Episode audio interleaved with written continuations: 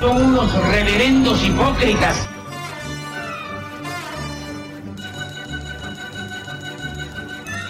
¿Por qué no suben a la tribuna a responderme si son tan hombrecitos? Tú te puedes reír, tú puedes decir lo que tú quieras, pero tú mientes.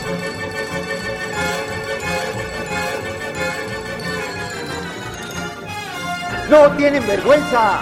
¡No tienen cara! Cállate, chachalaca. Bienvenidos a Política Nacional. Disculpe si nuestras netas se le estrellan en la jeta. Y por favor, sea serio. Hola a todos, soy Oscar Chavira dando comienzo a Polaca Nacional. Oiga, primero una disculpa porque entramos tarde. Tenemos aquí algunos problemas con la tecnología del hombre blanco, así es que pues no voy a, me voy a aventar la sarta de estupideces que digo en el principio en el programa. Solamente les doy la más cordial bienvenida a toda la gente que amablemente nos escucha en vivo y a la gente que está ahí en el tag.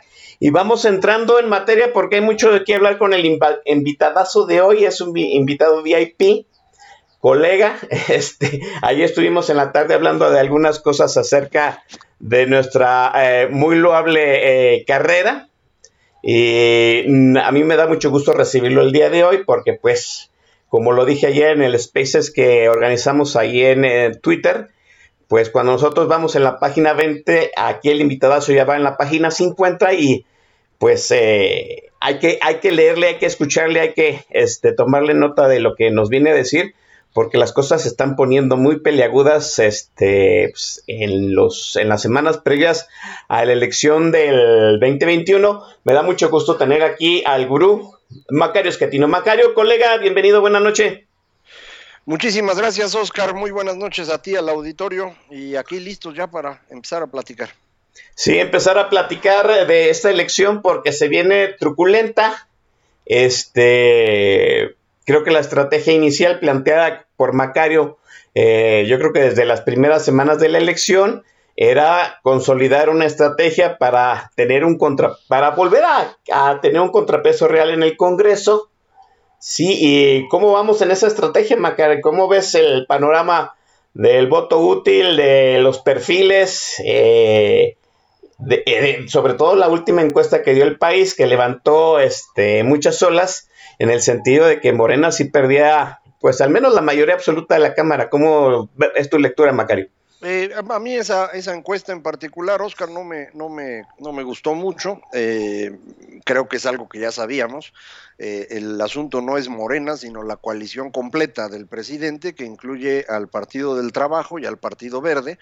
Los otros partidos, los nuevos, eh, incluyendo al PES, que tuvo que volver a, entrar porque perdió el registro, eh, no, no parece que vayan a, lograr mantener el registro en esta ocasión y entonces a lo mejor no ayudan en nada, pero hay que sumar Morena, PT y Verde para tener una idea más clara de qué puede ocurrir.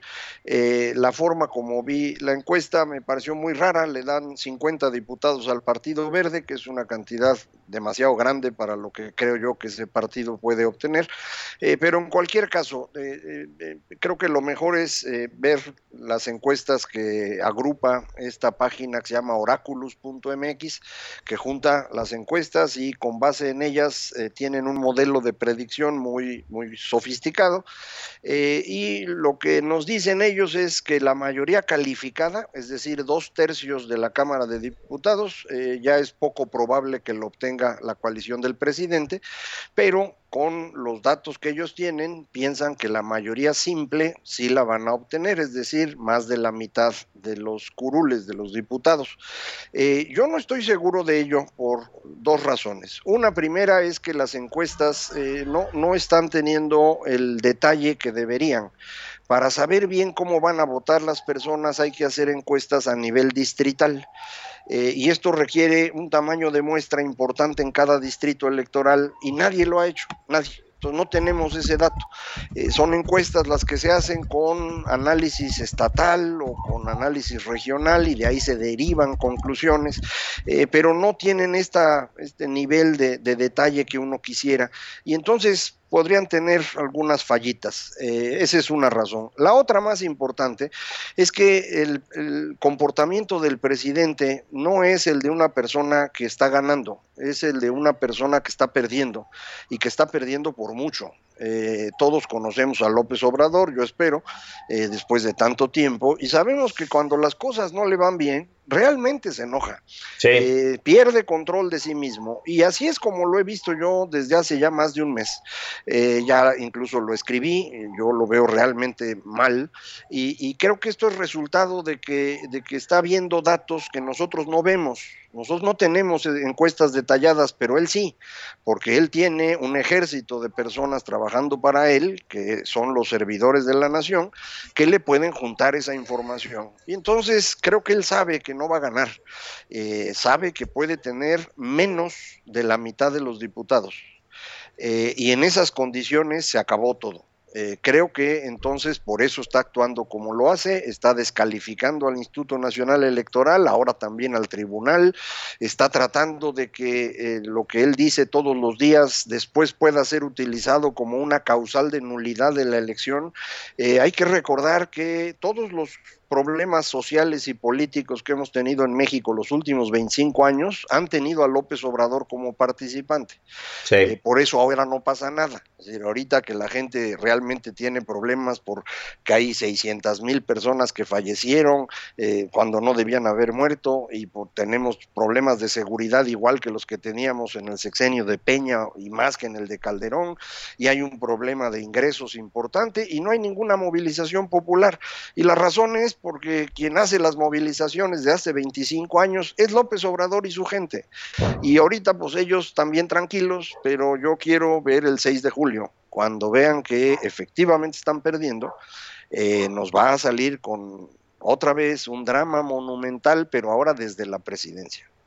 Sí, eh, Pablo Magluf, su artículo de esta semana, habla precisamente de ello, de una mayoría silenciosa, una mayoría que no hace marchas, que no hace protestas, que no eh, manda muchachos a eh, hacer pin pintas, a quebrar este cristales, que no arma eco pues en esa es en, en, ese gran megáfono que es el Zócalo de la Ciudad de México, pero sí yo creo que eh, la mejor señal de que no le están saliendo las cuentas a López, pues es el hecho de que ahora sí lo hemos visto encabronado en las mañaneras. Ya, es el, ya es raro el día en que el observador no tiene un desplante de enojo en la mañanera. Ya, ya son malos días en que lo vemos verdaderamente encabronado. Y, y ya lo hemos visto desquiciado, así, así, la expresión es correcta. Este, verdaderamente fuera de sí, con este con expresiones, con comentarios este, que no se le hubieran permitido a, a ningún otro presidente, ¿no?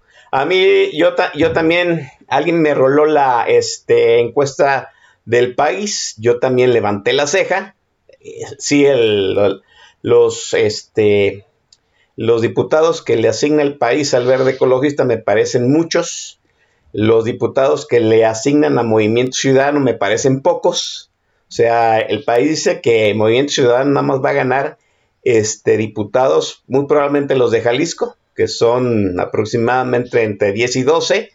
Y yo no creo que Movimiento Ciudadano vaya a conseguir pues más de, más que los diputados de Jalisco, ¿no? Yo creo que debe de haber por ahí dos o tres más que fueran a ganar.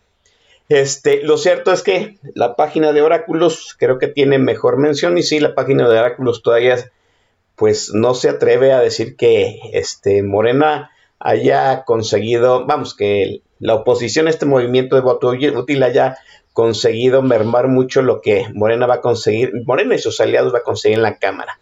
Eh, hablando de, movi de Movimiento Ciudadano, Macario, ¿cómo es tu lectura?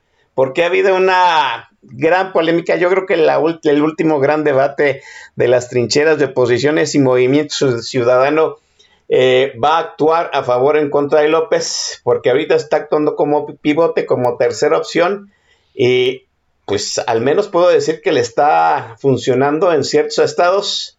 Pablo Maclub ya lo dijo, hay estados que se salen de excepción de la regla de que Movimiento Ciudadano opera con Morena. ¿Cuál es tu lectura? El Movimiento Ciudadano, me parece, eh, tomó la decisión desde el inicio de este sexenio de convertirse en una oposición distinta al PRI y al PAN.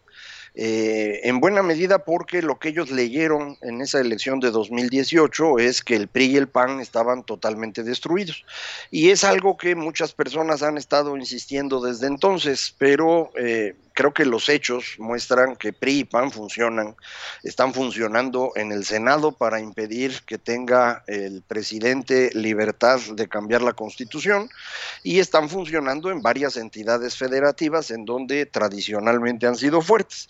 Entonces, pues no es cierto que PRI y PAN desaparecieron, en consecuencia, la estrategia de Movimiento Ciudadano, eh, yo creo que debían haberla ido cambiando conforme se dieron cuenta que PRI y PAN sí estaban funcionando como partidos y en donde pues convertirse en un tercero en discordia en una elección intermedia que siempre es un referéndum para decir si está uno de acuerdo o no con cómo está funcionando el gobierno, pues no, no necesariamente es una buena idea. Y en el caso actual, con la polarización que ha generado López Obrador, eh, la estrategia de Movimiento Ciudadano creo que los deja en, una mala posición. Eh, creo que en muchos lados van a ser el tercero excluido, eh, son un residual. Y en otros lados puede ser que incluso los acaben acusando de ser esquiroles, de haber impedido la derrota de Morena o de la coalición del presidente porque le estarían robando votos al PRI, PAN, PRD. No lo sé con certeza, yo creo que allá en Jalisco sin duda pues son una fuerza política relevante, el gobernador los encabeza, en otras partes del país parece que tienen presencia importante, por ejemplo, ahorita en Campeche, donde la elección parece que está muy cerrada. Eh, no he visto en otros lados donde pudieran estar bien posicionados. Eh, entonces, eh, a lo mejor se les complica mucho el panorama porque la gente al final va a tomar la decisión de si está de acuerdo o no con López Obrador y no va a estarse fijando por movimiento ciudadano o que si son personas que tienen altas calificaciones o son gente muy comprometida, eso no lo va a estar viendo la gente. Sí, a mí me parece, qué importante lo que está diciendo Macario, porque me parece precisamente que esa es la consigna que muchos, al menos aquí en Jalisco, tenemos, ¿no? El hecho de que pues, no es tanto que se vote a favor de Movimiento Ciudadano, sino que se vote en contra de Morena, pues el que mejor pueda. Déjeme darle algunos datos relevantes. En Campeche la elección de gobernador está dividida a tercios entre Morena, el Partido de la Alianza y el candidato de Movimiento Ciudadano. Lo mismo ah, sucede en Colima, que también compiten por gobernaturas, también está dividido a tercios. En, eh, Michoacán, que lo revisé ayer antes de abrir el Spaces de Radio de Política Nacional, eh, Michoacán va liderando el candidato de Morena, muy seguido del candidato de la Alianza, y el de Movimiento Ciudadano, aunque todavía no está fuera de la competencia, pues ya está rezagado. Eh, en Jalisco, aunque no se compite por este gobernador, pues la elección sigue estando muy cerrada. los dos municipios más importantes, que son Guadalajara y Zapopan, Movimiento Ciudadano sigue encabezando las encuestas, aunque pues también las encuestas dicen que la elección se está cerrando cada día que pasa. Y pues Nuevo León, que les digo, ¿no? Hay encuestas que ponen a el muchacho de Movimiento Ciudadano eh, muy lejanos a Samuel, muy lejano de los otros competidores, y hay otras encuestas en donde lo ponen en carrera parejera con el candidato del PRI y Clara Luz, que es la candidata de Morena muy rezagada. Jalisco sería, en, pongamos el escenario que Jalisco fuera de Movimiento Ciudadano y Nuevo León también con Samuel García. Sería una buena noticia para la oposición que los eh, pues que el estado número 3 y 4 de importancia, porque el primero sería la Ciudad de México y el segundo sería el Estado de México, pues fueran de la oposición, Macario. Pues mira, la verdad es que lo relevante es eh, el control de la Cámara de Diputados, la decisión eh, de quién debe ser el gobernador. Yo creo que en cada estado estarán pensando eh, cuál debe ser la mejor decisión entre las opciones que tienen, pero eso a final de cuentas no es tan importante como el control de la Cámara de Diputados. sin duda, es si, si como dices, tuvieras a Movimiento Ciudadano en Jalisco y Nuevo León, eh, pues estarías hablando de un partido que tendría presencia en estados sin tener una fuerza relevante a nivel nacional. Y eso un poco ha sido la estrategia de Movimiento Ciudadano, avanzar localmente, eh, pero no creo que esto los convierta en un actor nacional como se necesita en este momento. Ah, ah, actor nacional sería entonces en cierto sentido la posición dentro de la Cámara. Tú tienes, tú tienes, la confianza de que la alianza, esta, este, esta unión que hicieron PAN, PRI, PRD, funcione como una unidad este, homogénea. Lo suficiente para impedir eh, que se sigan tomando decisiones arbitrarias desde la presidencia, sí. Eh, no van a, convertirse en un polo mm, de desarrollo del país o que vayan a estar tomando eh, medidas muy profundas. Eso yo no creo que ocurra. Pero no se trata de eso, se trata simplemente de detener el proceso de destrucción que está llevando a cabo López Obrador. ya en 2024 veremos qué hacemos, qué candidatos hay, quiénes aparecen o qué candidatas hay, y entonces veremos bien en qué dirección nos queremos mover. Esa elección de 2024 sí ya va a requerir hablar de programas, de ideas, de propuestas, pero en este momento es simplemente cómo le hacemos para evitar que termine de destruir todo. Y yo creo que eso es lo único que en lo que tenemos que pensar ahorita. Los nexos, el, el primor ya se acabó.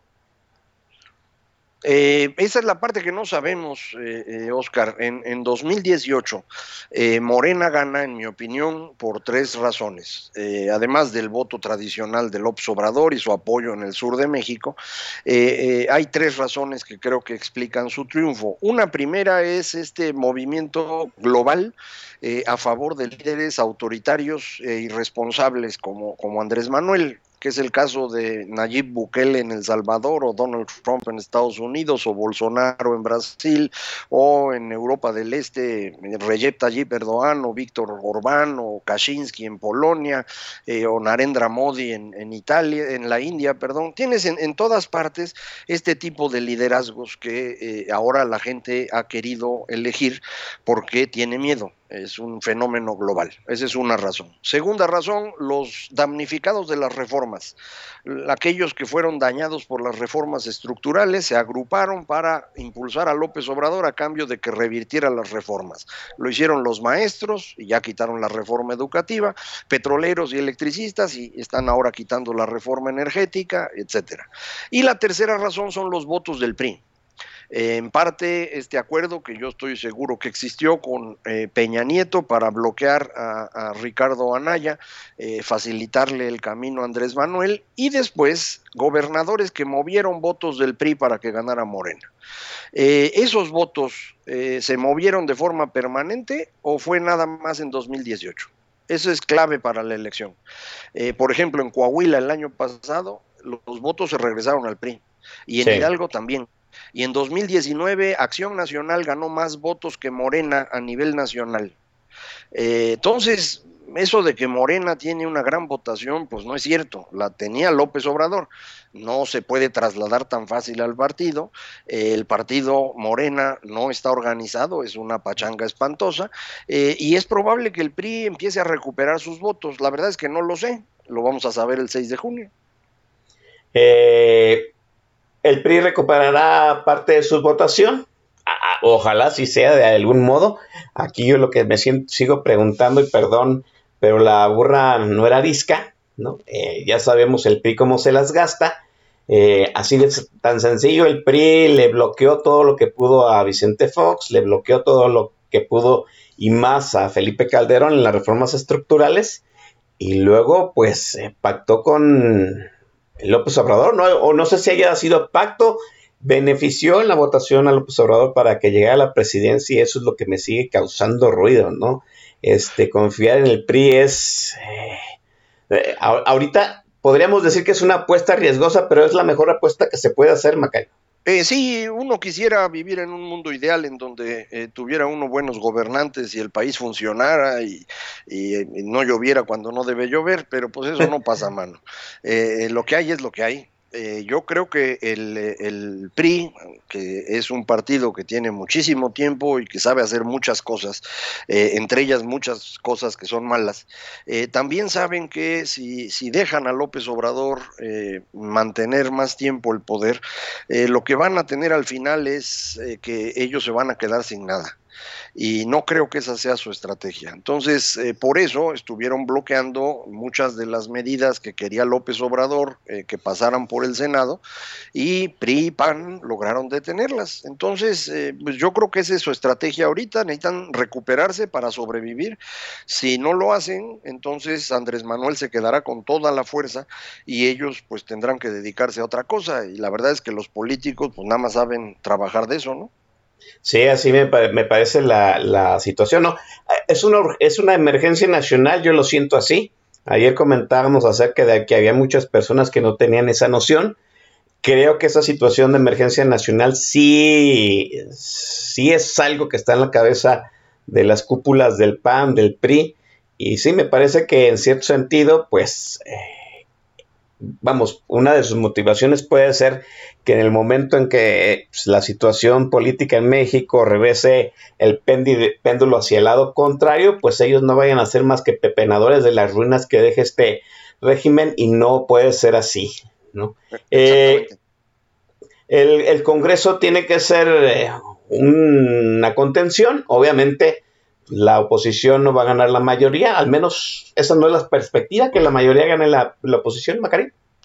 Eh, yo, yo creo que la oposición puede ganar la mayoría de, la Cámara, ¿eh? puede tener más de la mitad de los, de los diputados.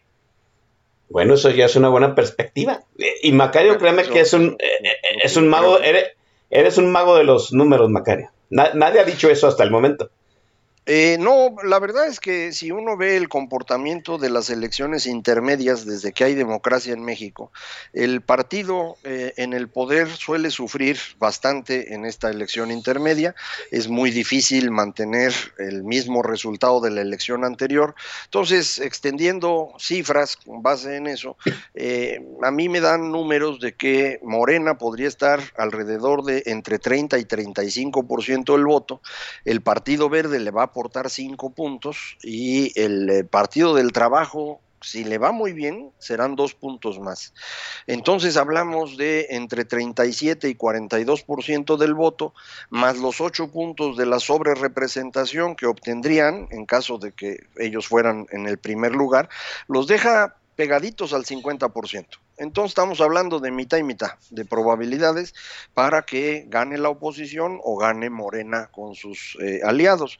Y, e insisto, la única forma de saber si, o de confirmar lo que estoy pensando es el comportamiento del presidente. Las encuestas no dicen eso. Las encuestas todas dicen que está ganando mayoría simple, pero insisto, ninguna encuesta ha medido distrito por distrito con validez estadística. Pues sí, así es. Me parece que pues, eso es parte del cuide de la situación. Nadie ha medido distrito por distrito. La única este, encuesta que sí mide distrito por distrito, pues va a la elección el primer domingo de junio. Eh, la estrategia del voto útil, entonces es la estrategia que más eficaz en este momento. al menos es la que ha funcionado mediáticamente y vamos, estadísticamente en lo que se tiene, pues, hemos visto que sí tiene una inercia de contención, Macario. Sí, yo creo que eso es eh, lo que hay que hacer. O sea, simplemente eh, está uno a favor de Morena y sus aliados, es decir, del López Obrador, o no está uno a favor de él. Si no está uno a favor de él, pues hay que votar por el que le pueda ganar. Y eso es lo que se le está llamando voto útil, pues adelante. Pues ahí está. Ese es. Déjeme dejar la conversación aquí. Está el eh, gurú Macario Esquetino hablando acerca de la selección 2021. Hace falta ver pues, el, qué va a suceder. El gobierno no va a entregar pues, al menos el Congreso tan fácilmente, ¿sí? porque lo necesita, por supuesto.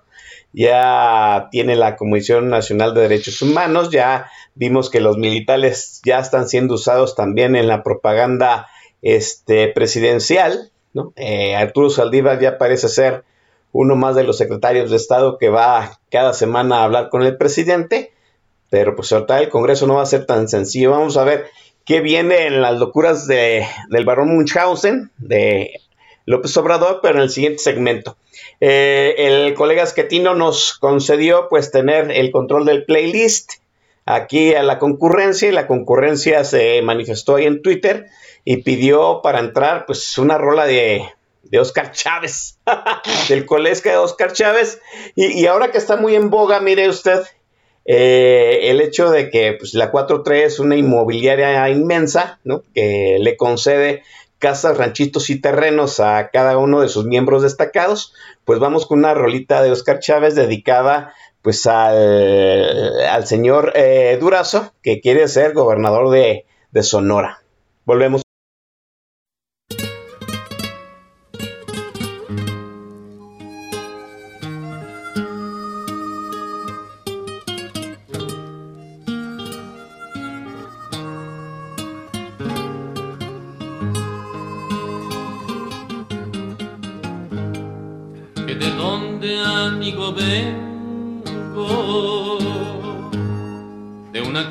Que tengo por allá en el Pedregal,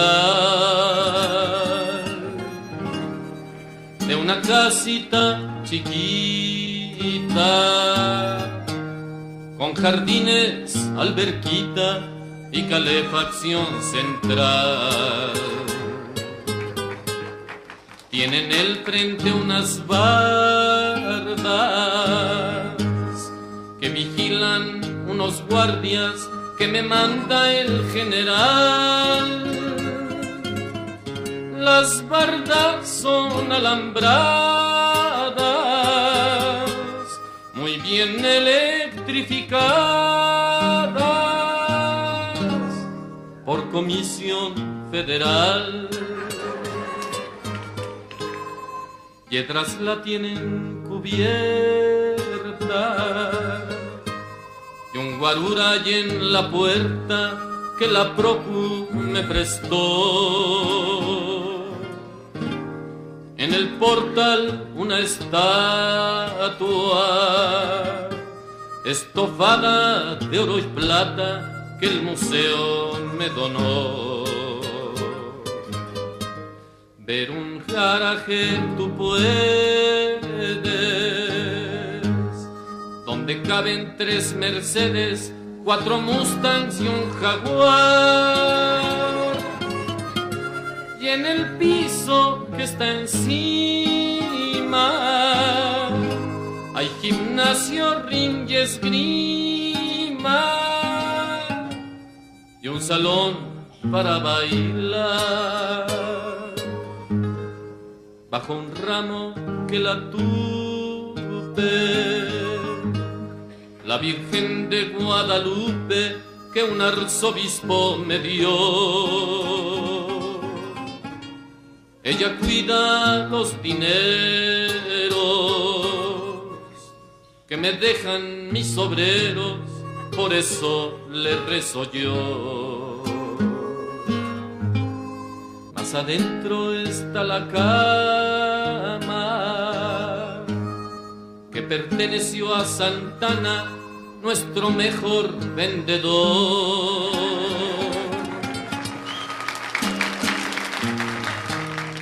Tengo también un armario que le trance a un anticuario que en palacio se robó. quieres al momento. Casa, vestido y sustento y una vida cual no hay dos. Ya no seas reaccionario, hazte revolucionario y que te bendiga Dios.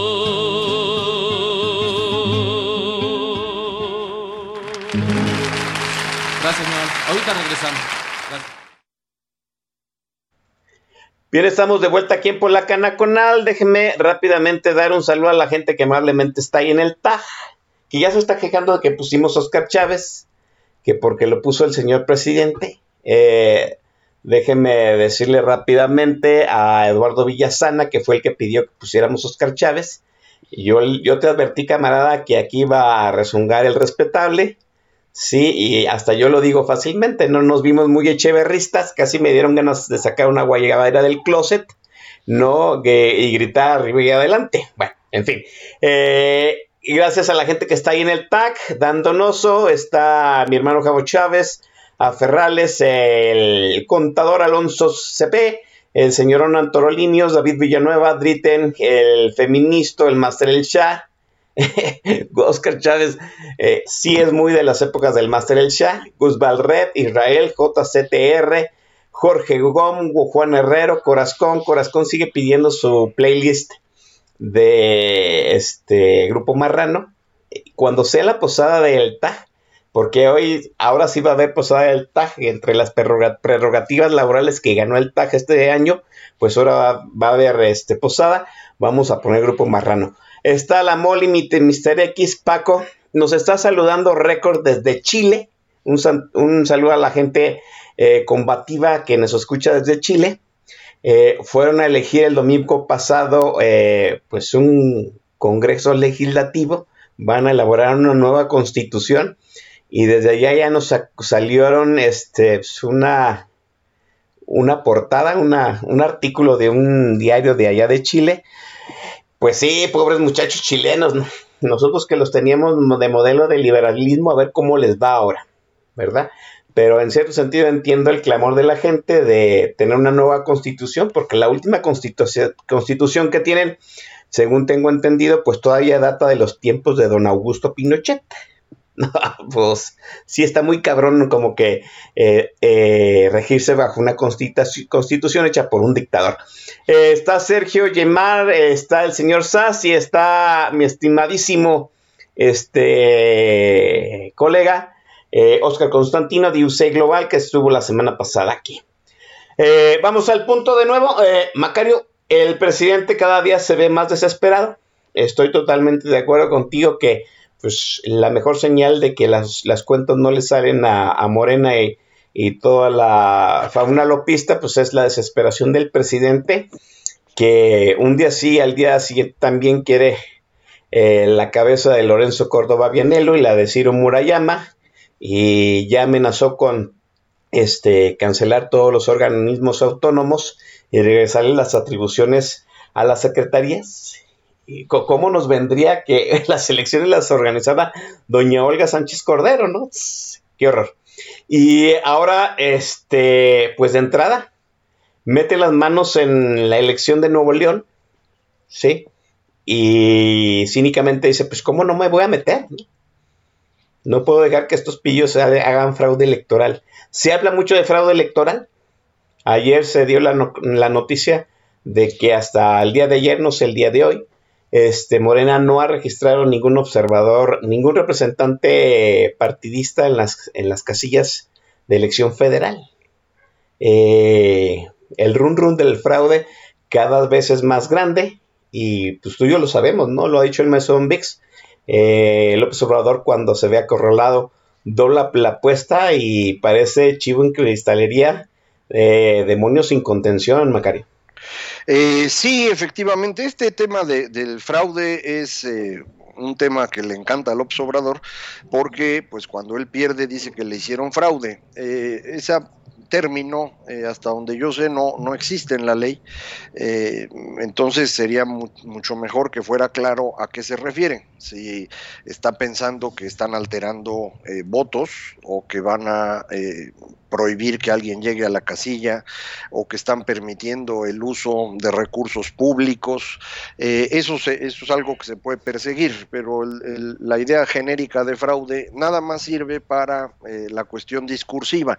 yo yo creo que específicamente el presidente está cometiendo un delito electoral porque no debería hablar ni de los programas que se desempeñan, eh, se desarrollan en su gobierno, eh, ni tampoco debería pedir el voto, y ya lo ha hecho. Entonces, eh, creo que él está, interviniendo en las elecciones, creo que la persecución del gobernador de Tamaulipas tiene que ver con eso, la intervención en la elección de Nuevo León, más recientemente en la de Sonora, eh, ha estado tratando de, de, meterse en las elecciones, eh, y yo insisto, esto puede ser utilizado para luego pedir la anulación de la elección.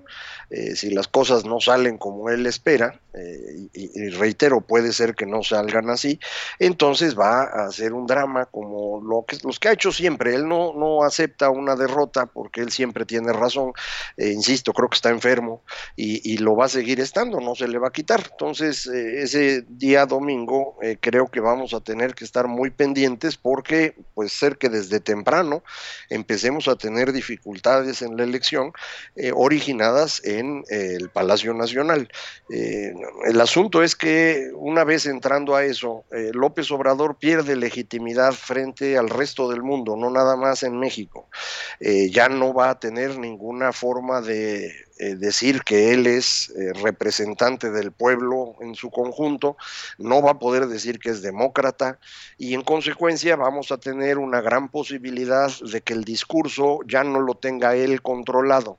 Y esto es algo muy importante. Me parece que de hecho en las últimas semanas eh, el discurso ya no lo controla empieza a sacar cosas todos los días, pero ya no tienen el efecto que él quisiera. Al extremo de que hoy dijo una cosa que para mí es extrañísima.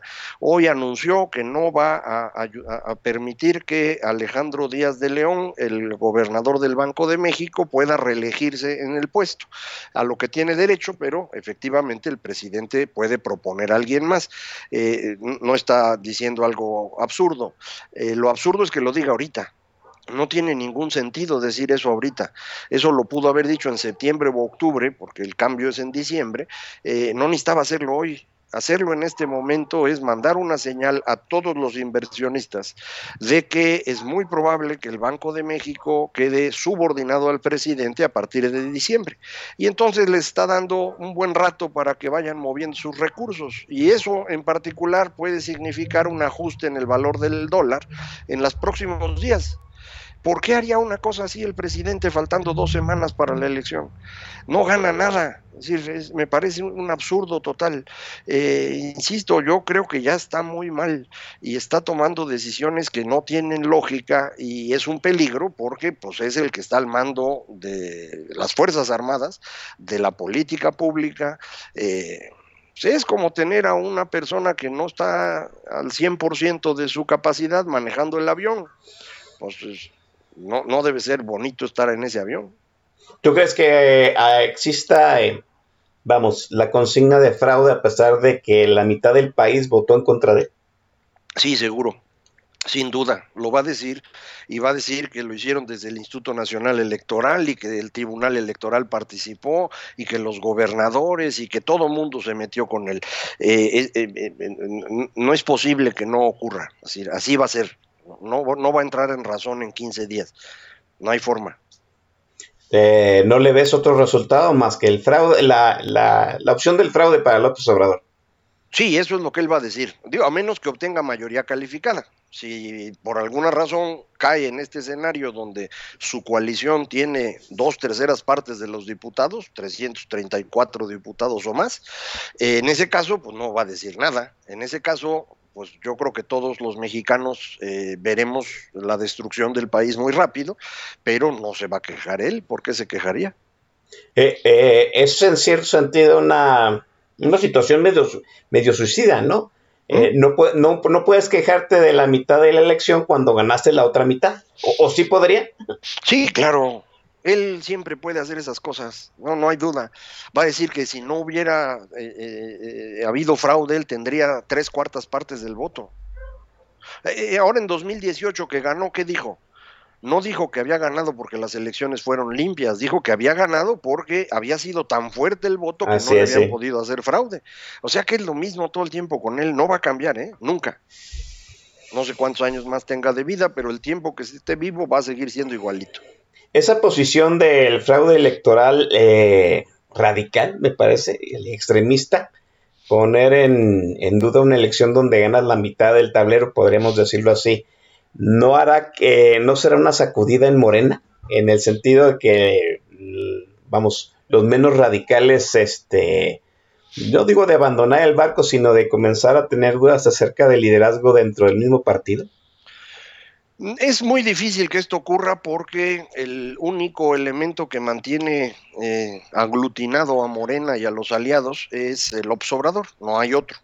Nadie puede hacer lo mismo que él y esta es la razón por la cual yo estoy convencido, él no va a querer dejar la presidencia nunca. No tiene forma de hacerlo porque no tiene en quién delegar eh, eh, su coalición. Entonces, eh, no sé si de pronto los morenistas y, la gente del Partido Verde se iluminaran y se dieran cuenta que el señor es un problema, pero lo dudo porque todos ellos viven de esto, están en donde están porque el señor López los llevó ahí y, él fue el que les permitió convertirse en líder del Senado, líder de los diputados y estar cosechando dinero en cantidad importante, pues no van a cambiar su perspectiva, ¿no? Eh, eh, un amigo, esta es una conversación muy personal que tuve, me planteó la tesis en cierto sentido que, mm, vamos, el hecho de que el Partido Verde Ecologista de México lograra su número considerable de diputados, este, que López Obrador radicalizara su posición a un extremo de literalmente o soy yo, incendio el país, pues el pragmatismo, el pragmatismo del verde ecologista, así como lo dijiste tú, de pues no podemos dejar a este loco dejar en ruinas al país, porque luego, ¿qué nos va a quedar a nosotros? Pues que el verde ecologista se fuera más hacia el centro y, vamos, no, siguiera las teorías del observador. No, no lo creo, ¿eh? eh podría ocurrir que eh, después de la elección, si no obtienen eh, la mayoría, el Partido Verde abandone a Morena. Y entonces Morena se quede todavía con menos del 50%. Pero si llegan a tener mayoría, aunque sea simple, para el Partido Verde es más negocio estar con López que salirse, porque pues ellos viven de estar recibiendo dinero de la presidencia, así ha sido siempre. Entonces... Estamos hablando entonces que el que Morena pierde la mayoría también juega la, lealtad del Partido Verde Ecologista del México en, una tesis. pues. si, pierde la mayoría eh, simple Morena, o como le dicen ahora, mayoría absoluta, o sea, el 50% más uno. Entonces sí, el verde puede empezar a pensar en irse y varios morenistas pueden empezar a pensar en regresar al partido del que llegaron, porque eh, López ya no va a ser un activo, va a empezar a ser un lastre. Eh, ese es el gran cambio que haríamos el, el 6 de junio, convertir a López Obrador en un lastre para sus seguidores y entonces vendría el desmoronamiento, como se decía hace muchos años. Eh, eso es otro aliciente para, en cierto sentido, alentar, número uno, a que la gente vote en contra del López Obrador y, pues como tú dijiste, ¿no? A hacer la estrategia del voto útil. Pues yo creo que ese es el camino correcto, ¿no? Podría ser, sí. El presidente se radicaliza, ya fue por eh, cabeza de vaca. Sí, vuelvo a decir, yo siempre lo he visto así, no sé cuál sea tu lectura, el hecho de amenazar, detener, mantener, sostener, quitar, imponer un gobernador es como un chantaje para el resto de los gobernadores. Eh, yo creo que sí. Adelante es, un como avión o camión lo que pasó. Eh, yo creo que sí, me parece que eh, probablemente el señor Cabeza de Vaca era el más eh, vulnerable a las acusaciones y por eso se fue con él, pero yo creo que sí, es, es una señal para los demás. Es tratar de regresar a esto que tenía el PRI, en donde el presidente podía remover a un gobernador cuando tenía algún problema. A lo mejor los amigos más jóvenes del auditorio no lo, lo recuerdan, pero esto empieza con Lázaro Cárdenas, eh, que remueve a varios gobernadores que eran callistas, y termina con Carlos Salinas, que remueve también a varios gobernadores. Los dos removieron a la misma cantidad de gobernadores, por cierto. Eh, y después de eso ya no se pudo. Eh, el, único intento importante que hubo fue de Cedillo por remover a Roberto Madrazo, lo han de recordar, y, Roberto Madrazo se atrincheró en Villahermosa y, y amenazó con salirse de la federación, y ahí se acabó el asunto. Y de ahí en adelante, un presidente no ha tenido poder sobre un gobernador y eso es lo que está intentando hacer el Obrador ahorita. aquí el Master del Chat está hablando acerca de la famosa desaparición de poderes. Creo que la desaparición de poderes es una situación ya muy extrema. Y yo creo que todavía, como dice Macario, los, los mayores de 35, 40 años se acuerdan de las concertaciones. Exacto. Que era, eh, que era un método menos legal y más efectivo, más pragmático entre los políticos para remover al, este, al gobernador impuesto. Era como una remoción por odio popular y se, se ponía, digamos, un gobernador a modo para los para todas las fuerzas políticas este, en consigna. ¿no? Eh, a usted, eh, eh, adelante. Así, así es como ocurría, este Oscar, efectivamente. Eh, la eh, desaparición de poderes es una bomba atómica eh, y es una decisión demasiado seria que realmente puede convertir al Estado en un problema muy grave. Y estamos hablando de Tamaulipas, que es un Estado que ha sido muy violento en los últimos años por temas de crimen organizado, pero si de pronto tú quitas gobernador, Congreso y Tribunal Superior de Justicia del Estado, eh, pues lo que vas a tener es un ascenso de todos estos grupos violentos. Eh, yo no veo para qué querrías hacer eso con un Estado como Tamaulipas, ¿no?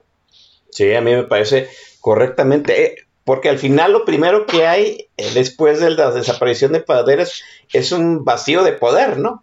Exacto. Eh, mientras ponen, mientras el que llega se, se pone al tanto de cómo está el Estado, cómo va a gobernar, o empieza a hacer las alianzas para poder este, gobernar, pues ese vacío de poder lo llena alguien más y ahí es donde empieza el problema. Exacto, porque hay alguien que dice por ahí que gobernar no tiene chiste, pero no, sí, sí tiene mucho chiste, no es un asunto sencillo y no puedes andar así removiendo poderes nomás cuando se te antoja, ¿no? ¿Tú, tú no crees que el hecho de que Morena, en cierto sentido, este, vamos, no pueda ganar las, este, eh, los estados importantes en disputa en esta elección, no se ve una, es una buena señal desde lo local que comienza la oposición a, este, a Morena, al, vamos, a la influencia presidencial. Yo, yo creo que esto es algo también muy importante, qué bueno que lo comentas. Las encuestas que tenemos de elección de gobernador, que son mucho más atinadas, porque eso sí se puede medir bien, eh, los últimos datos que tenemos en prácticamente todas partes son elecciones muy cerradas. Hay algunos en donde hay una gran diferencia, por ejemplo en Querétaro el candidato del PAN lleva una ventaja abismal y algo similar parece estar ocurriendo en Baja California, por ejemplo. En Nayarit también, en Baja California y Nayarit con candidatos de Morena. Eh, pero mm, no está ocurriendo que lo que pensaba Morena, que iba a ganar 10 o 12 de las 15 gubernaturas, eh, pues ahorita anda peleando 5 o 6 y en las demás el asunto o ya lo perdió o está realmente cerrado. Si esta es la votación de gobernador, eh, yo dudo que vaya a haber una gran votación por diputados de Morena. Simplemente no me parece lógico. Entonces, eh, creo que vamos a, ver una caída muy significativa en la votación de Morena, y que es mucho mayor que lo que nos están estimando las encuestas, y, que eh, el presidente ya lo sabe y por eso está tan angustiado. Esa es mi percepción. Eh, yo creo que también ha de estar angustiado por las estadísticas que muestran, pues que también va a perder alcaldías importantes de la Ciudad de México, ¿no? Sí, eh, ahí se cambió eh, la dirección en varias eh, después de la tragedia de la línea 12 y en otras se fortaleció un proceso que ya venía, por ejemplo, en delegación Cuauhtémoc, las encuestas que yo he visto, ya se iba cerrando la elección y después de la tragedia se rebasó la candidata de la alianza a la candidata de Morena eh, otras eh, eh, delegaciones, o como se llaman ahora, se llaman alcaldías, Benito Juárez, Álvaro Obregón, Coyoacán, Magdalena Contreras, las está perdiendo en Morena. y esto sería importantísimo porque hablamos de una cantidad muy grande de votos que tradicionalmente Morena, o antes López Obrador como parte del PRD, tenía bajo su control. entonces eso también cuenta, ¿eh? Sí, cuenta mucho porque pues es la Ciudad de México, ¿no? El mayor bastión morenita que hay ahorita en el país, así como Jalisco es el mayor bastión de Movimiento Ciudadano, Querétaro y Guanajuato sean el mayor bastión del PAN en este momento, pues la Ciudad de México es el mayor bastión de Morena y el Estado de México tal vez el mayor bastión del PRI, aunque el Estado de México, hay que recordarlo siempre, muchachos, ténganlo esto presente, pues es la elección este, crítica antes de la elección presidencial. El Estado de México se va a jugar su suerte en el 2023 y pues yo creo que si, si la elección intermedia del 2021 es una madre de todas las batallas, la batalla por Edomex va a ser otra de esas, ¿no? Otra, eh, pues, guerra muerte, porque pues es el segundo, pues es el estado con mayor eh, número de votantes, número uno, y el segundo en importancia en el país. Eh, déjeme dejar la conversación aquí. Nuevamente está Macario Escatino conmigo hablando de la elección 2021. Le estamos dando vuelta a muchos temas que están en el aire. ¿Cómo, se, cómo va la inercia dentro de lo local, dentro de lo nacional? tengan para la gente que está tomando apuntes, esa situación de que pues, entre más pierda Morena puede haber una desbandada de sus partidos satélites, sobre todo el verde ecologista que siempre se ha visto tan pragmático a la hora de salir como rata de la quemazón, pues es un aliciente como es, un aliciente secundario como para operar precisamente en vota en contra de Morena por el candidato que más esté cercano y de ganar pues cualquier distrito de este país. Eh, para seguir en el playlist, eh, ahí el respetarle en el Twitter pidió una rola de Joey Gilberto. Ahora sí vamos a algo más tranquilón, más de caché, ¿sí? Y vamos al clásico de clásicos de la, este, del jazz brasileño, La chica de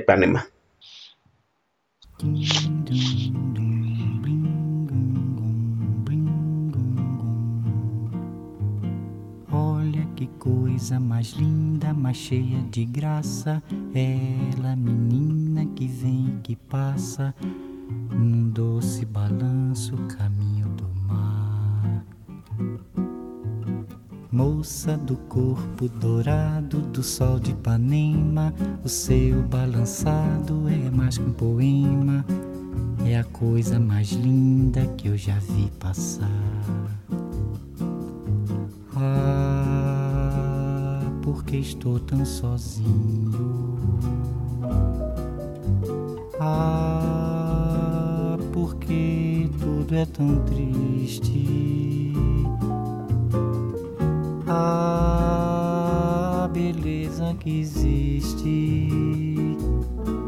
A beleza que não é só minha, que também passa sozinha. Ah, se ela soubesse que quando ela passa, o mundo sorrindo se enche de graça e fica mais lindo por causa do amor. Tall and tan and young and lovely, the girl from Ipanema goes walking, and when she passes, each one she passes goes. She walks, she's like a samba that swings so cool and sways so gently that when she passes, each one she passes goes. Ah. Oh, but her so sadly.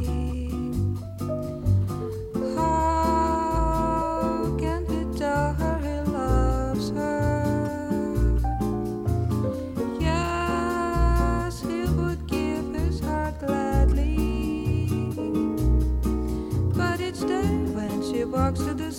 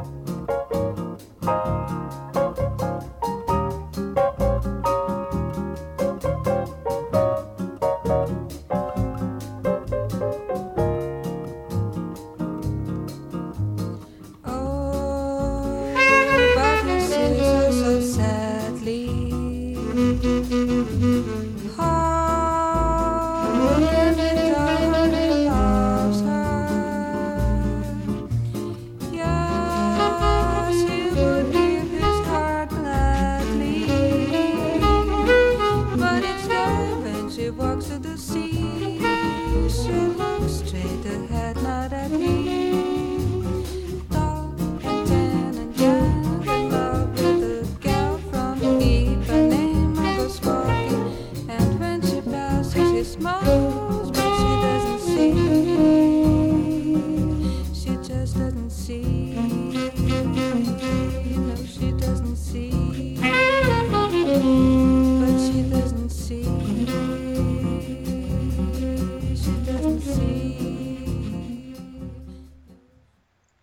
Oiga, esa fue la chica de Ipanema con Joe Gilberto, ¿sí? Gracias a amablemente a la gente que pidió, pues, este, bossa nova, así, tranquilona, este, para el relax de este viernes. Está haciendo mucho calor aquí en Guadalajara, creo, no está haciendo tanto calor en la Ciudad de México, pero puta, al país le urge, como usted no tiene idea, que le llueva, como sea, y en la zona que sea, ¿no? Porque sí hay una sequía muy grave en algunas zonas del país.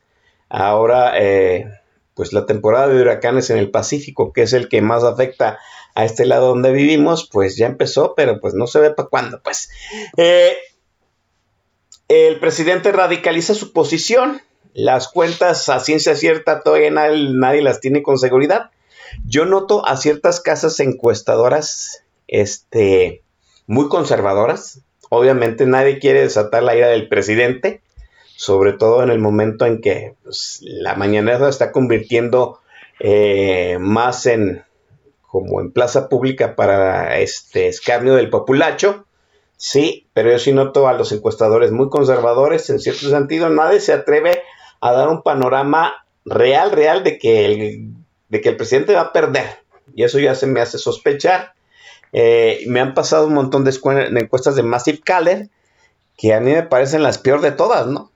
Un día marca una tendencia, el día siguiente ya la tendencia es extraordinariamente más agresiva o menos agresiva y pues ya no se sabe cómo hacen sus mediciones Massive Caller y Oráculos, pues afortunado desafortunadamente nos tiene nada más con el Jesús en la boca en el sentido de la votación para este el legislativo, ¿no? Para la Cámara de Diputados. Eh, lo cierto es que después de la elección, eh, si el presidente no gana, va a venir pues la estrategia del fraude electoral. Eh, sigo diciendo que esa situación de que Morena no haya todavía pasado sus listas de representantes de Castilla me parece pues, algo muy grave que ya, ya habla de que pues, va a venir un lodazal después de la elección. Y pues a mí me parece que va a ser la elección más judicializada en la historia de este país. Macario, ¿cuál es tu perspectiva de el día 7 de junio? Eh, yo creo que tienes razón, creo que va a ser muy complicado eh, el proceso porque si efectivamente tenemos razón y el presidente pierde la mayoría calificada, que eso es lo que tiene hoy, pues ya es un mal resultado para él y se va a enojar. Si acaso llega a perder la mayoría simple, que es lo que yo creo que puede ocurrir, entonces realmente se va a volver loco y va a actuar de una manera similar a la que eh, le conocemos, pero ahora desde la presidencia, lo cual implica que tiene pues muchas herramientas para eh, complicarnos la vida a todos. Eh, ahí vamos a, a ver cómo reaccionan eh, muchas de las instituciones en México, por ejemplo, los medios de comunicación, eh, que a partir de ese momento pues estarían liberando de la presión que hoy tienen de parte del presidente, porque ya dejaría de ser el, el presidente todopoderoso. Esto es algo muy importante. Él ha construido el cuento de que es una persona de mucha popularidad. Eso no es cierto. Es un presidente con una popularidad perfectamente normal. De hecho, lleva ya 16 meses por debajo de cómo estuvo Felipe Calderón en el mismo momento de su sexenio. Eh, ahora en mayo todo parece indicar va a quedar abajo de Vicente Fox también. Entonces, no, tiene nada de espectacular su popularidad. Sí lo tuvo, lo tuvo en febrero, marzo de 2019, pero de entonces para acá ha venido cayendo. La gente ya no le tiene el aprecio que aparentemente le llegó a tener.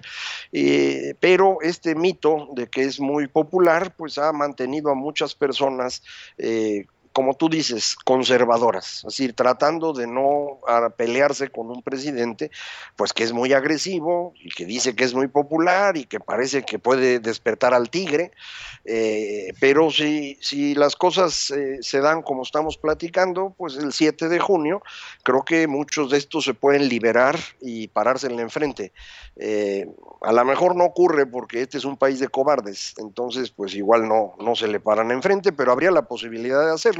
En cualquier caso, el martes 8 de junio viene Kamala Harris a visitar al presidente, la vicepresidenta de Estados Unidos, y pues ella no tiene ninguna preocupación, me imagino, de decirle lo que debe decirle a López Obrador, y si las cosas se están viendo muy mal en términos de democracia, eh, pues puede haber una, una reunión ríspida con la vicepresidenta pues del país que sigue siendo el más poderoso del mundo, ¿no? Sí, así es. ¿Cómo, ¿Cómo se acuerpa al Instituto Federal Electoral en este sentido? Tú hablas acerca de que los medios abandonen las locuras del presidente, dejen ese lugar que llama Pablo Maglub y ya se ha convertido en un hito en redes sociales, Corea del Centro, ¿no? es, es el momento en que todos abandonemos esa Corea del Centro Pues sería Y- muy bueno, pero hay personas que no lo van a hacer nunca, Oscar, ya los conocemos. Sí, sí. Eh, ahí están y ahí están felices porque desde ahí nos pueden ilustrar con su superioridad moral, eh, porque ellos sí saben y nosotros eh, nos radicalizamos. Eh, uno no puede estar eh, siendo imparcial frente a una situación como la actual. La destrucción de la capacidad del país eh, exige que uno tome postura. Eh, si uno no toma postura frente a eso, no la va a tomar frente a nada. Entonces yo creo que hay que hacerlo, eh, yo ya lo he estado haciendo, pero bueno, pues hay otras personas que piensan distinto, como dicen normalmente, tienen sangre de atole, dicen. Sí, así es. Eh, el- la gente muy, eh, no sé, que en su momento apoyó al presidente y luego pues se ha pasado a una zona muy moderada y en cierto sentido de confort, ¿no? Si esta es una emergencia nacional, como lo estamos viendo, y viene la radicalización de aquel que precisamente está saboteando al país, pues yo creo que esa zona de confort ya no es tanto de confort, sino es un silencio cómplice, así de fácil, ¿no? Exactamente.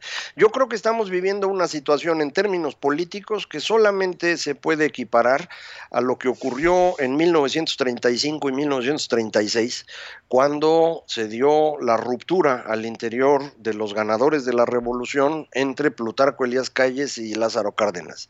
Eh, pero en ese entonces Lázaro Cárdenas desde la presidencia tuvo la capacidad de expulsar a Plutarco y mantener el funcionamiento del país en sus manos.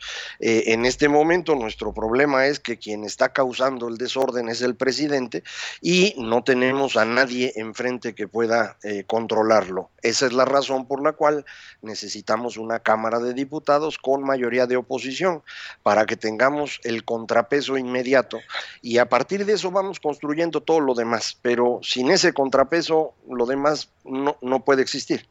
Primero hay que crear el, el contrapeso y luego hay que pues, es- Usarlo. en cierto, eh, usar, sí, usarlo. Pero antes de usar ese contrapeso, hay que decirlo, ¿no? Pues el, el Congreso se elige el 6 de junio, eh, que es domingo. El miércoles empieza la, el conteo oficial de los votos en los recuentos distritales. Eh, sea cual se viene un impas judicial en donde pues el tribunal los tribunales electorales, ya sea locales o el federal, va a tener que desahogar todas las quejas que hubiese de la elección, que yo supongo que va a rebasar eh, el récord histórico que se tenga, ¿sí? Y luego la, la nueva Cámara entrará en funciones en septiembre, inmediatamente a ver las situaciones del presupuesto del, del 2022. Mi punto aquí es que el- la primera estrategia es salir a votar, votar en contra de Morena, y pues yo creo que ya deberíamos estar pensando en la siguiente estrategia que es arropar al Instituto Nacional Electoral y al tribunal, a los tribunales electorales, bueno, sea locales o sea estatales. Eh, en días pasados sale Cuauhtémoc Cárdenas y Figenia Martínez y sale Porfirio Muñoz Ledo recordando esa situación, diciendo los rebeldes que empezaron a romper la hegemonía de la presidencia imperial. Y Porfirio Muñoz Ledo anda chachalaqueando mucho el hecho de que pues eh, el presidente anda haciendo tonterías y hay que hacerle de contrapeso.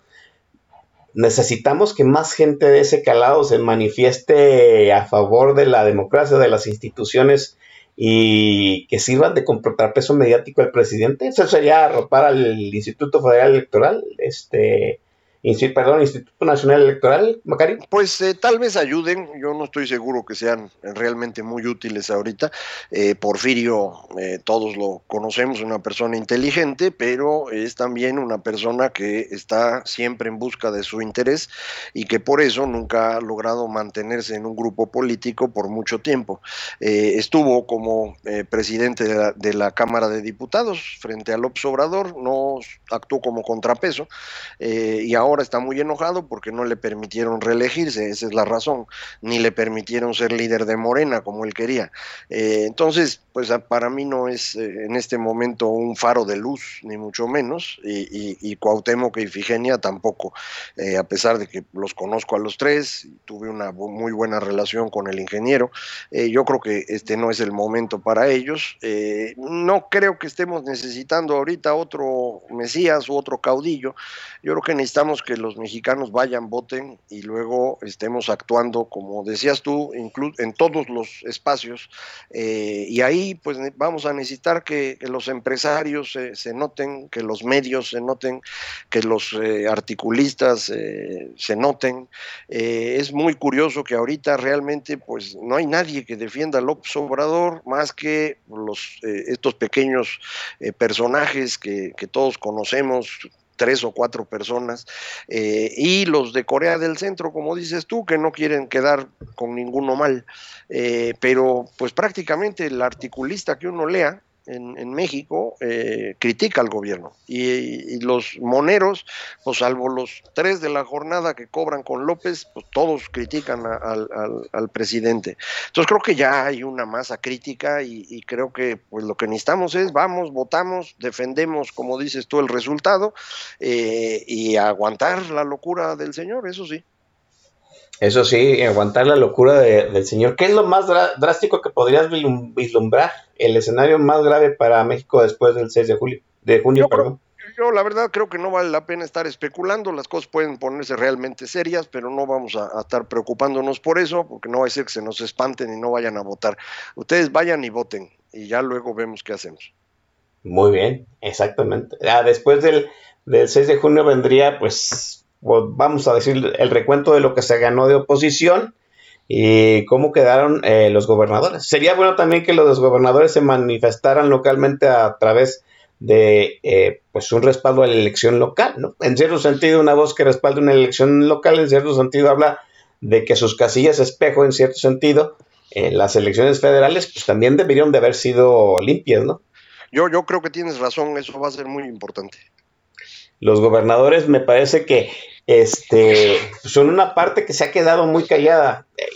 Hubo una alianza federalista que en cierto sentido le robó parte de la narrativa al presidente. De hecho, le impuso cierta agenda en su momento al presidente. El gran problema de la alianza federalista de gobernadores es que pues varios de los impulsores ya se van, ¿no? Y el principal de ellos, recuérdese quién es quién fue el primero que habló acerca de hacer una mejor repartición de los dineros de que se recaudan, pues fue este Javier Corral, y Javier Corral no va a dejar buenas cuentas en Chihuahua, ¿no? Vendrá, vuelvo a decir, una recomposición de gobernadores y habrá que ver cómo este, se conforma otra alianza de gobernadores, porque me parece que sería un punto importante, ¿no, Macay? Eh, sí, yo creo que algo así vamos a ver. Eh, ahorita no pueden hacer nada porque estarían eh, afectando el proceso electoral, pero después de la elección, como tú dices, deberían eh, salir a respaldar al Instituto Nacional Electoral. Creo que deberían hacerlo, espero que lo hagan. Y después, dependiendo de cómo se vayan dando las cosas, si, si el señor presidente realmente se pone muy violento, pues lo que vamos a tener es que los gobernadores van a tener un gran incentivo para empezar a platicar entre ellos aun cuando varios de ellos ya estén pensando en el 24. Para el 7 de junio, todo el mundo va a empezar a pensar en 2024. Y aunque no hemos platicado de eso, pero es interesante para tenerlo como un elemento para otra plática, eh, la brillante idea del presidente de hacer este refrendo de su mandato que quería hacer en, en esta elección y ya no se hizo, y se pasó para el 22. Esta eh, votación que puede haber para removerlo de su cargo. Eh, pues él quería usar eso para favorecer su popularidad. Pero si, si pierde la mayoría simple, yo creo que ya no estaría tan mala idea empezar a platicar, hacer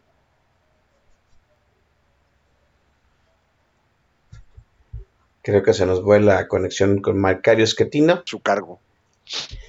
Sí, entonces eh, sí, no estaría mal presar eh, en, pues, esa, esa propuesta del mismo que me parece que fue un cálculo eh, que no le está funcionando de López Obrador en el sentido de que su popularidad iba a mantenerse más allá de este de la elección intermedia. Yo creo que fue yo creo que esa fue una grandes una de las grandes victorias de la oposición este de esta legislatura que sale, aunque eran pocos digamos que lucharon en el sentido de que este pues esa esa consulta de revocación de mandato no se no fuera en la misma elección porque pues iba a ser otra vez la, la misma situación, ¿no? Plantear a, a la oleada este morenita vinculado a la imagen de López Obrador y eso nos permitió pues precisamente eh, enderezar en cierto sentido el barco, ¿no? Si no, pues, ahorita todos los candidatos volverían a tener, estarían hablando de este de mantener al presidente y junto con ellos pues, todo su aparato propagandista y de levantadedos en el Congreso, Macario. Lo cual demuestra que efectivamente la oposición sí existe y sí funciona. Eh, tiene poco poder, pero ese poco poder es suficiente para impedir cosas como la que estás diciendo ahorita. Eh, él quería, el presidente quería tener la revocación en esta misma elección para hacer él la campaña y jalar los votos, no lo logró. Eh, y si pierde la mayoría simple, yo digo, pues a lo mejor nos conviene ir pensando en promover la revocación de mandato, a ver qué pasa. ya luego vemos. a mí esa idea de revocación de mandato no me gusta en absoluto pero pues a lo mejor nos ayuda a, mandarlo al rancho como él, él, quiere. Es como una desaparición de poderes concertada, ¿no? No sé qué. Pues él, él pidió eso, ¿no? Ahora sí que eh, sería con su misma, con su mismo veneno. Sí, me parece que sí. Eh, el hecho de que pierda este el Congreso pues no le va a impedir de todos modos a López Obrador ir en contra de los organismos autónomos. Ya amenazó pues con no darle la reelección al actual este, presidente del Banco de México. Viene este, pues, el fin de, la presidencia de este, Córdoba Vianello en el Instituto Nacional Electoral y va a ser más difícil, pero pues ahorita estamos hablando de un presidente que ni siquiera respeta lo que está impreso en la letra de la ley, Macario. Eh, sí, también viene el cambio de un ministro de la Corte, el ministro Franco va a salir en diciembre, sale también en diciembre el presidente de INEGI, eh, que también podría reelegirse, no sabemos en ese caso que esté pensando el, presidente López Obrador, eh, pero hay muchas cosas todavía que están en manos de él y que, y que pueden ser costosas todavía todavía.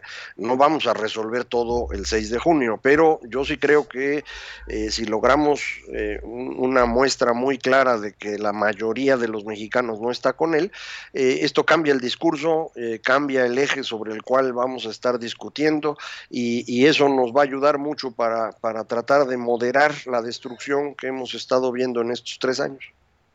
Bien, vamos al siguiente corte y último de este programa enorme que ha sido con Macario Schettino, viene Chris Cornell, You Know My Name.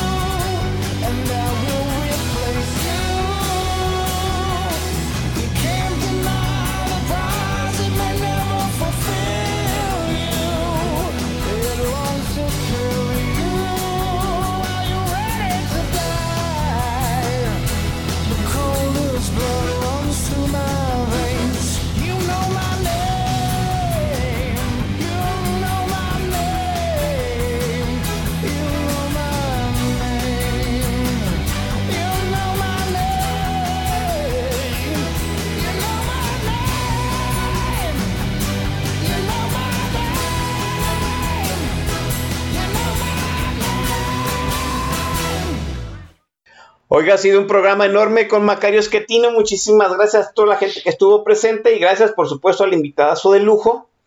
Es el momento de salir a votar, Macario, y empezar a cabildear el voto contra Morena dentro de la familia. Yo siempre he hablado que las últimas dos semanas antes de la votación es el momento de influir en nuestro entorno personal. Yo creo que tiene toda la razón, es el momento de, recordarle a, la gente que hay que ir a votar, porque mucha gente se le olvida en, las elecciones intermedias. Ahora la elección de gobernadores en estos 15 estados va a ayudar a que haya más gente votando, pero normalmente suelen ser estas elecciones de muy baja participación. Entonces lo primero es que vayan y ya si se puede que vayan con una idea clara eh, de qué deben hacer, pues mejor. Eh, hay que ir a votar el 6 de junio y necesitamos que haya un contrapeso al presidente. Eso es, yo creo, eh, todo lo que hay que decir.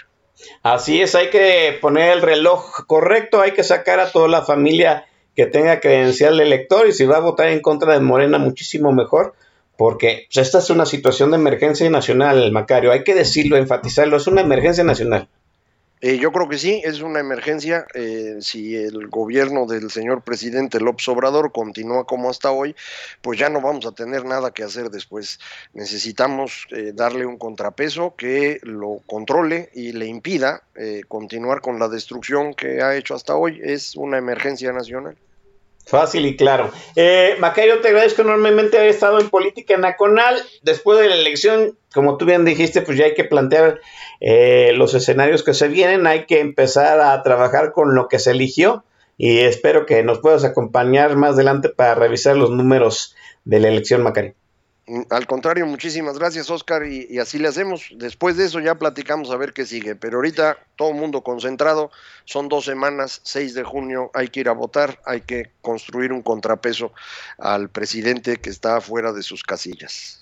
Eh, como dije el día de ayer, los políticos callarán en la próxima semana porque viene la veda electoral, pero en la veda electoral no está incluidos los ciudadanos. Si usted puede seguir haciendo política, influya, este, cabilde este, cambie opinión, haga inercia, haga sinergia en favor de ese contrapeso y aquí estaremos la semana que entra hablando nuevamente de ello. Macario, muchas gracias, gracias a la gente que estuvo en el tag de la estación, eh, pues un chorro de, de menciones, gracias a todos ustedes. Aquí estaremos la semana que entra, como dije. Buenas noches.